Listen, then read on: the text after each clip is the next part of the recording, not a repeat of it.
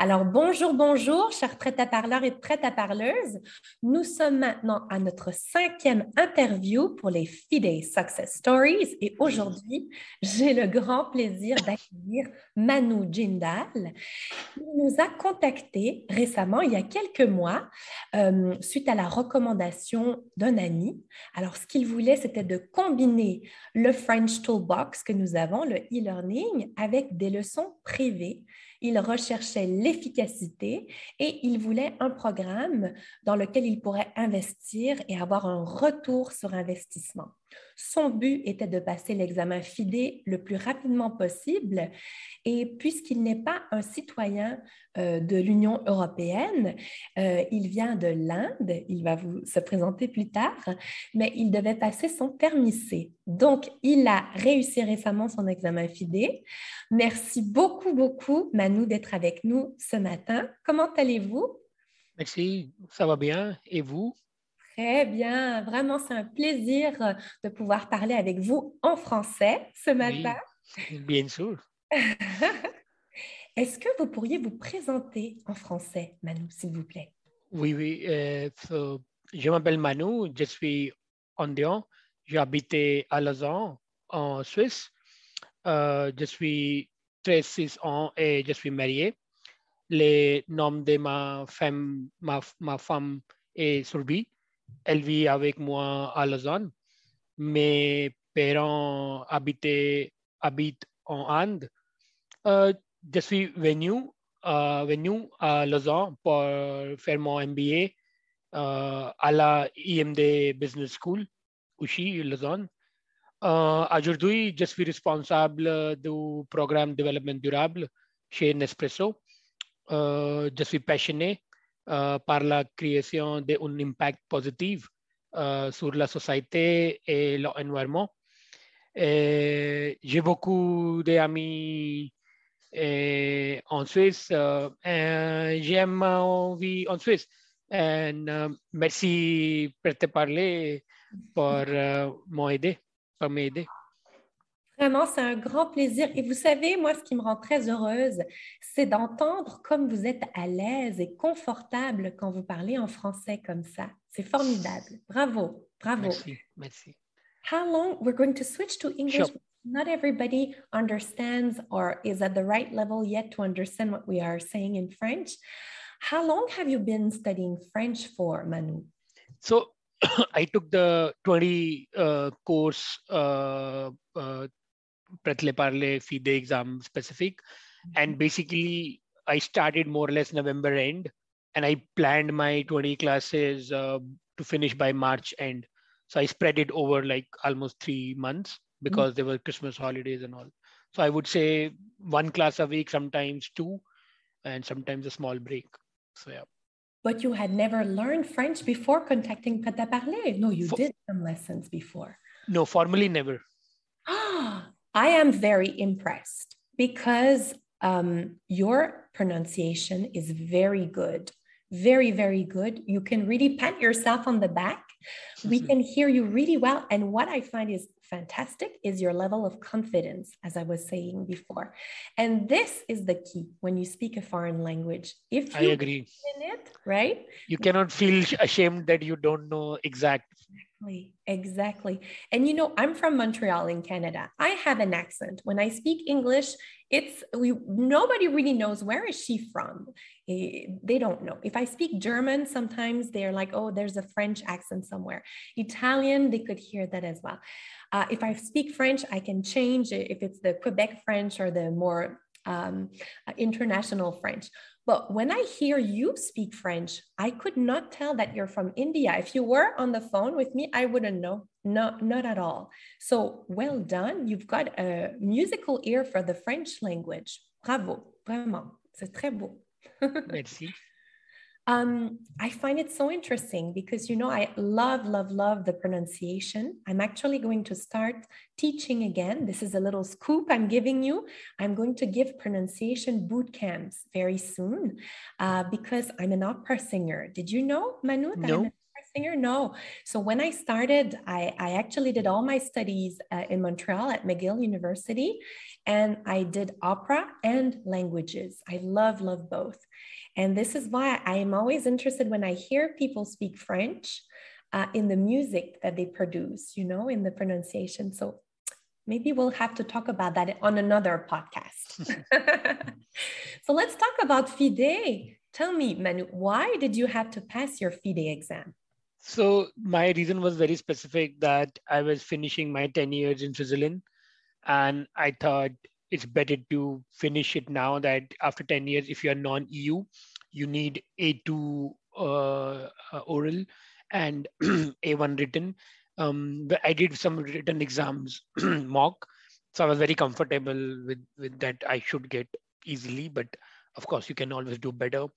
Uh, so so that's why I thought let's do it now, so that by the time I finish, uh, it's not like long after you know when I finish ten years.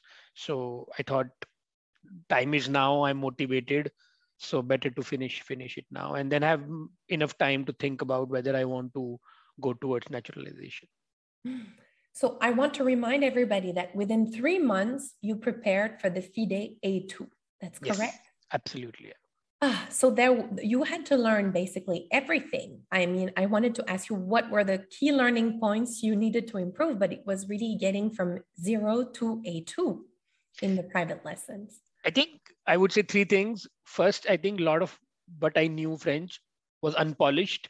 So, for example, I will know exactly how to say je voudrais réserver un taxi because you use it in a daily basis.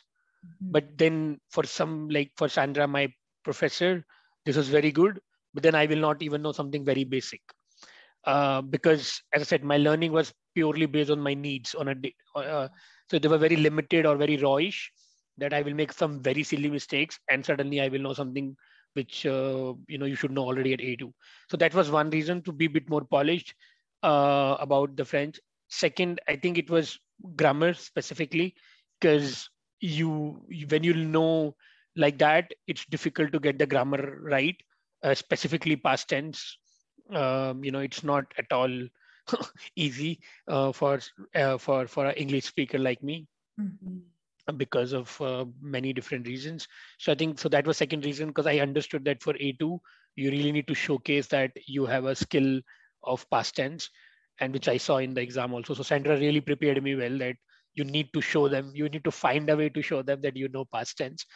Um, and third, I think it's more about being in the mindset uh, that you that you. So what we did maybe i'm answering your next question but what we did is that uh, in the 20 classes, I was always from the beginning, me and Sandra was very open communication that how we need to make sure that we balance theory and practice. So by the 12th class, we more or less covered our theory. So then the eight classes were really about going through the motions of the exam situation. And I think that really was very, very helpful because it really makes you prepare before the class and you really can practice in the class. You speak a lot you just don't discuss theory and you find your mistakes which you, which i fully remembered when i was giving the exam you know you you remember exactly okay there you know you will go wrong uh, you know with masculine femina or un or uh. so i was well prepared in that sense yeah so third was more to get in the mindset of the exam yes and you could avoid all the traps and the little catches because you had prepared before. Sandra had told you, oh, here, be careful, remember this and that. And so, probably knowing that you are efficient focused, you wanted within three months, you were able to really focus in 12 lessons with Sandra on the essentials, and then afterwards focus on the FIDE scenarios, uh, preparing yep. avoiding all the catches and the the, the and also kill the surprise element no? Like usually people know everything but exam makes people very surprised. Yes. And i wanted to kill the surprise that i should really feel that i'm doing another class Exactly. So it's not as stressful. Of course, having to pass an exam always brings its level of stress. But when you've prepared for it, you know what will be more or less in the exam. Whew, yep. There's much less stress. And yep. it feels like, okay, I'm going to a French class. There's a bit of stress, but I know I can do this. So yeah, it, till the time I knew, me, me and Sandra always said, like, till the time they don't suddenly ask something totally new, it should be okay. So that confidence we always carried that if I manage uh, not to make some silly mistakes and there is no surprise, the mm-hmm. preparation was good, I would say. Mm-hmm. Okay, wonderful, wonderful. Um, uh, can you tell me what your mother tongue is? Because I know that in India there are many, many dialects. So in India, I meaning where I grew up, we spoke three languages, or we learned, and all three are different scripts. So that's important. Like people may not know. So when I say I know English, Hindi, and Punjabi, mm-hmm. it's not like European language where more or less the root is same, right? You use English alphabets. In all three languages, there are different alphabets. So mm-hmm so I knew we, so three languages, and I, you can say all three are kind of very native. You know, if it Indians, English is very very native. You start speaking when you are in second grade, first grade, kind of a very good English. You know, uh, there's a pressure to be immaculate very quickly. Mm. So, knowing that your mother tongues are English, Punjabi, and Hindi, when you first started learning French, did you consider it a, a challenging language? what was your rapport to the language when you started? I think, as I said, like given my goal was not to become like I can do everything in French. I knew also because I lived there a bit, and you know, you do speak. I think I'm not I was not that that worried to be very honest. I think for me the main uh, challenge was um, bit of pronunciation. Just one second, sorry. Ban kar do. Um, so pronunciation was I was very careful, and Sandra really kind of also pointed that out. Like I really wanted to work on pronunciation because I didn't want it that I'm saying something right, but still people are not getting me. Mm-hmm. Uh, yeah, so for me that was more important. The challenge part was, which I would say everybody may tell you, uh, is masculine femina in French. Yes. It is still the challenge. I won't say I still know it 100%, but I think you just need to find the confidence to get around it. Rest, I think I was very, I think this is why you take the classes, to be very frank, because you just want to be in a zone so that you can cut the noise, because there's so much noise when you're learning some things. So you just want to make sure that, okay, there is amazing, its languages are amazing. There's so much to learn. You can never say you know enough. But my focus right now is to learn this much and i hmm. think that takes the stress and the challenge away also it is such a good way to explain it because you know i'm going to tell you a secret and it won't be a secret anymore most french speakers don't master their language the french language is so complex and i think it, it's probably the same for any language True. we don't know all the rules we make mistakes um, we don't know all the vocabulary there is in the dictionary so when you say that you focus on what's the most important for you it's exactly that. It's exactly that. And I think as an expat or as a non Swiss resident of Switzerland, what we need with French is just the first, the minimum to get by, and then we build on that. And then we start having fun and being a bit closer to our own personality and making jokes and that kind of thing. Um, this is so interesting. Thank you so much, Manu. I love to hear your, your opinion on how it was for you to learn French. Um, can you tell me what was the reason you reached out to us, to Prêt à Parler, to prepare for the FIDE exam? I think as I was, I think for me, I, I you have this webinar which is open to everyone. I think so when I went to the webinar, I think it was very easy decision that this is the approach I wanted. Mm-hmm. So for me, the decision became very quick that end of the day, I will not do this preparation 10 times. I don't have that patience or energy. Mm-hmm. So why don't I go what I felt is best suited for me? So that's why I thought if you know the approach is very specific to FIDE exam, it's not about learn everything on French. And then it is 20 classes i thought when i kind of did my first class with sandra because you allow there's one class where you can kind of a kind of a demo or where you check a bit where we are. So with sandra we more or less agreed that 20 should be it's not enough enough but we can push. And 20 could be mm-hmm. enough to reach a level where where where if i and also end of the day if i can say so Prêt à Parler can do a lot for you but end of the day the onus lies on you also right? Like you if you can if you will just go to the classes and do the class and then do nothing i don't think so you will pass i'm sorry to say. I think you it's a collaboration and you need to be also uh, invest in the process. Otherwise it's easy to say oh i did the class but i didn't get it because you know there was an issue with you or any other institute. But end of the day it's a mutual collaboration so you need to be very clear with you need to invest you know. So i must say yes a couple of weeks i was you know when you're a bit tired with work but most of the weeks you know you know that i will go to the class so i cannot it's kind of a self accountability you can't go to the class if sandra has told me to do certain things it's good for me to do because otherwise it's not we are, we are not uh, respecting the mutual consent that you know we will both invest in it. So so yeah.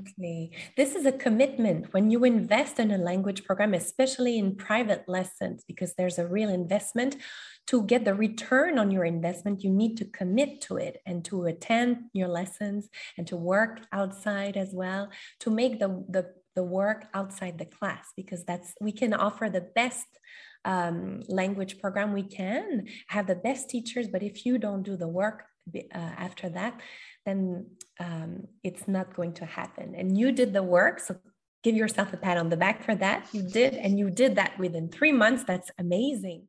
We have two last questions. Sure. When and where did you pass your FIDE exam, and what were the results? So I passed my exam in Voxia Learnings, uh, uh, which is in San Francisco and Lausanne on 9th April and I got the results what I was uh, basically preparing for. So I got A2 on both uh, oral and written. Mm-hmm. On on um, on on oral I got 85% and on written I got 100%. Congratulations, Manu. This is amazing. Within three months to have reached this level, this is fantastic. Really. For me, uh, 100% was a bit of a surprise. I was expecting 95, 94, but 100 was a bit of a surprise. Mm, a nice surprise, I hope. yeah, meaning end of the day, you know, you just need to pass for passport or meaning for for for your permit C, but you just feel good if you in anything if you get 100%, I think you feel good. You feel good. Absolutely. You deserve a big bottle of champagne, don't you think? if you like champagne, it could be something else. I want to say how much of a success story your story is. Congratulations, Manu. Hearing your story and in order to inspire other French learners um, to really prepare for success. Can you tell me what would you like to tell other expats or non-Swiss residents living in Switzerland um, who are hesitating to take online private lessons with us? What would you like to tell them? I think for me, like have your goal very clear. If you want to, if you are a bit like not sure that it can take a lot of time and all that, I think the FIDE prep course of Prêt à Parler is for you because you can choose to, you can define the time like 5, 20, you know, all these classes. So I think you can tailor made a bit and you can build on it. Second, I think what you said, you don't need to learn all the French in one day you can start by saying, okay, let me go towards A1 and then I build on it with A2 and then I go to B1. I think just defining your roles and sorry, your targets will help you also with whether you need a passport or whether you need a permit C. Third, I think for me, what I really want to say, and which I didn't get the opportunity during our conversation, I think able ability to select the professor, like when I did with Sandra, and I and I luckily meaning I we did I did a class with her and I found it. I think the for me that is really for me what I would say you know uh, working with Sandra was absolute pleasure because mm-hmm. I think she really understands that why I'm doing it. You know, this is not fun to be honest. Mm-hmm. That as a hobby, this is something serious, and it's I think hard. she. Yes. And, and and and it's frustrating sometimes because you don't even get something basic. But I think she was while like it's not like she was there just to sugarcoat. She challenged me many a times. Mm-hmm. she told me many a times like you are not going to the level which you need to so you can work hard. So i think it was a good balance. Mm-hmm. it was well customized. Uh, and yeah we, we we we connected where we where i knew that she has best interest of mine. He's not just doing a class for sake of doing a class. So i think yeah i just want to also tell like I don't know if Prêt à Parler allows it, but I think it's good for students to see if not that one is right professor one is not but you need to find that connection because it's important. I think otherwise it becomes very mechanical. So i think it's, it's important that you can talk. And when sometimes we spoke about french and i liked sandra just to give one example every class she started about asking so what did you do? So you talk a bit about your life and all and you know you you feel you are talking kind of to a professor but who is also not gonna eh, not here just to tick the box exactly. It's almost like a, a friend a coach someone uh, it's a language companion i would say. Yeah and for me it's also like end of the day the return on investment as you said is very clear. I think i can guarantee anybody if you are serious about 20 classes and of course if you just just come to switzerland maybe you need much more than 20 but if you spend some time you know you can speak a bit when you go to a Coop or a Migros or a farm market or a restaurant. I think if you invest uh, diligently in 20 classes over a couple of months i do feel uh, you can be rest assured that you can get a2 of course somebody will get 90 somebody will 80 but end of the day your goal is to pass and feel comfortable that you did it. And i think then it's much better as you rightly said it's an investment because a private class i would say it's it's a it's just you, you need to be very calculative in your choice. Because yes. we all know there are two choices do Prêt à Parler specific private lesson fee mm-hmm. or you go to some place ah one advantage of Prêt à Parler for also for me was i could schedule my own classes mm-hmm. as per my timelines and we could even cancel sometimes unfortunately 24 hours before but some of my friends and again as i said i'm not thinking other things are wrong but for some people if they commit to one place where you have to go every thursday it becomes sometimes difficult in current the life system if you're working. So i think also it's advantageous for people who who who know they cannot commit to every week one day same day same time. So i think that really helped for me also that we could always like some we did some classes saturday 9 a.m you know mm-hmm. like okay i'm free saturday. So i think those things really helped me also that and i would say to everybody you know you at least i can say maybe i i would not have been able to do it again so you should do your enough research and you i'll rather invest more and get the job done than try to when i say invest both money and time rather than elongating the whole process and maybe spending a bit less, but then feel I'm not doing the best thing. So for me, this is who I am. You know, I want to be very motivated and get things done. So so yeah, that's my recommendation. Choose the right, you know, connect with the professor, invest, take the decision where you know you're gonna invest. It's not like it's not a recipe that take 20 classes and you are done. You need to work hard and uh, be confident. I think confidence is also uh, the key. You need to be very confident that you you will speak. You know, it's matter yeah. of time. You will speak. Yes. You need to let go. You need to dare to speak and to make mistakes and you need to just go for it, to commit to it. I love that you talked about the flexibility. I love that you talked about the relationship with the teacher. I really believe um, because I, I stopped teaching for about four years, but when I started Parler, it was only me teaching with all my clients. And I really believe that the, the teacher makes all the difference. If you love working with someone, you will learn. If you don't like, what you're learning and you don't like the person who teaches you, it, you're not going to learn and you will have a kind of bad feeling to the language because we know uh, in the past some people came to us and they said i don't like french but i need to prepare for the fide and i i have to do it. And when they stopped doing the the when they finished and they passed the exam they said actually i really enjoyed learning french. So it makes such a difference who you learn with and how you learn it so we really try to adapt to your learning style. For some people, they have to be really methodical and really organized, and others, they want to talk, and that's how they learn. They need to talk, and then the grammar is integrated. Um, some others, they need a combination like you of the e-learning, the French toolbox with the private lessons. So I think the the difference between Prêt à Parler and, and maybe other language school is that we really adapt. We try our best to adapt to your learning style, your specific learning style. Yeah, and I think that's why you shouldn't. Why people probably should also invest, right? Like Mhm. that comes at a cost, and and the private thing it comes at a cost. So, so for me, as I said, it's one-time investment. So better to make it smart. Exactly. It's a long lasting investment. You invest in it, but it will stay afterwards. It will be in you, like riding a bike, it never goes away. Sure. Right. Thank you so much for your time, And That was such a pleasure to speak uh, with thanks to you, and I'm happy. I already applied for my permit, C so. yes, we're It's all moving smoothly. crossed. Let us know when you receive it. And we wish you all the best for the next part, uh, the next few years. We hope you'll feel it more and more comfortable in French, more and more, you'll dare even more to speak more French every day now that it's there. 10 years in the country, now the world is your oyster. There are lots of Francophone countries you can visit now that COVID is over, and you can practice your French this summer and in the future as well. Merci, merci, Isabel. And uh, yeah, I'm pretty happy that after a long time, you know, you prepare for something specific and you achieve it. It's some, it's a good motivation to good. so now do something else. Oui, exactement. Une chose à la fois, hein, à chaque fois. merci beaucoup. Merci beaucoup. Je vous souhaite une bonne continuation et à la prochaine, Manu. Thank you. Bye bye. Bonne journée. Au revoir. Au revoir.